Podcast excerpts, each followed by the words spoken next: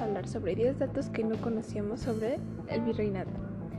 El primer dato es que el virreinato abarcaba desde lo que es el estado de Luisiana hasta el país de Venezuela, incluso varias islas del, del Caribe y Filipinas.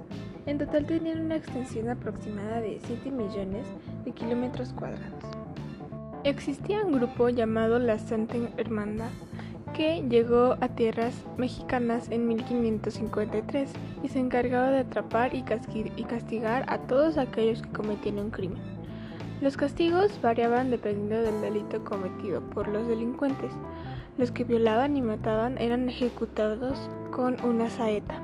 Las penas por robo variaban desde el destierro con azotes o hasta hacerse arrancadas las orejas o una provisión de volver a montar un caballo.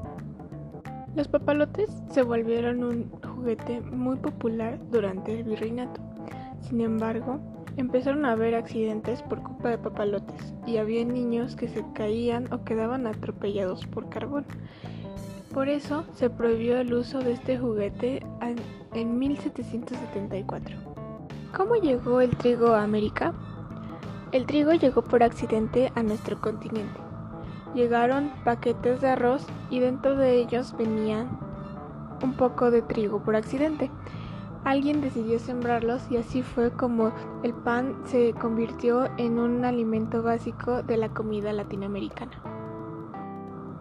La primera cerveza en Nueva España fue cuando en 1542 Carlos V otorgó la concesión a Alfonso Herrera para producirla en su fábrica en donde este, se encontraba entre el paso actual de Cortés. Esta fue hecha por 20 años para venderla por todo el territorio que comprendía la Nueva España. Si alguien se atrevía a vender este producto, la pena era despojarlo de todos sus bienes.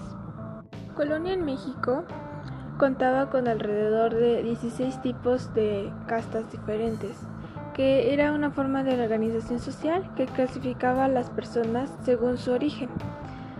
Los nombres de las castas eran ilustrativos y algunos llegaban a ser algo despectivos. Por ejemplo, tras trascender, al aire va o no te entiendo. Muchas gracias por su atención, espero que lo hayan disfrutado.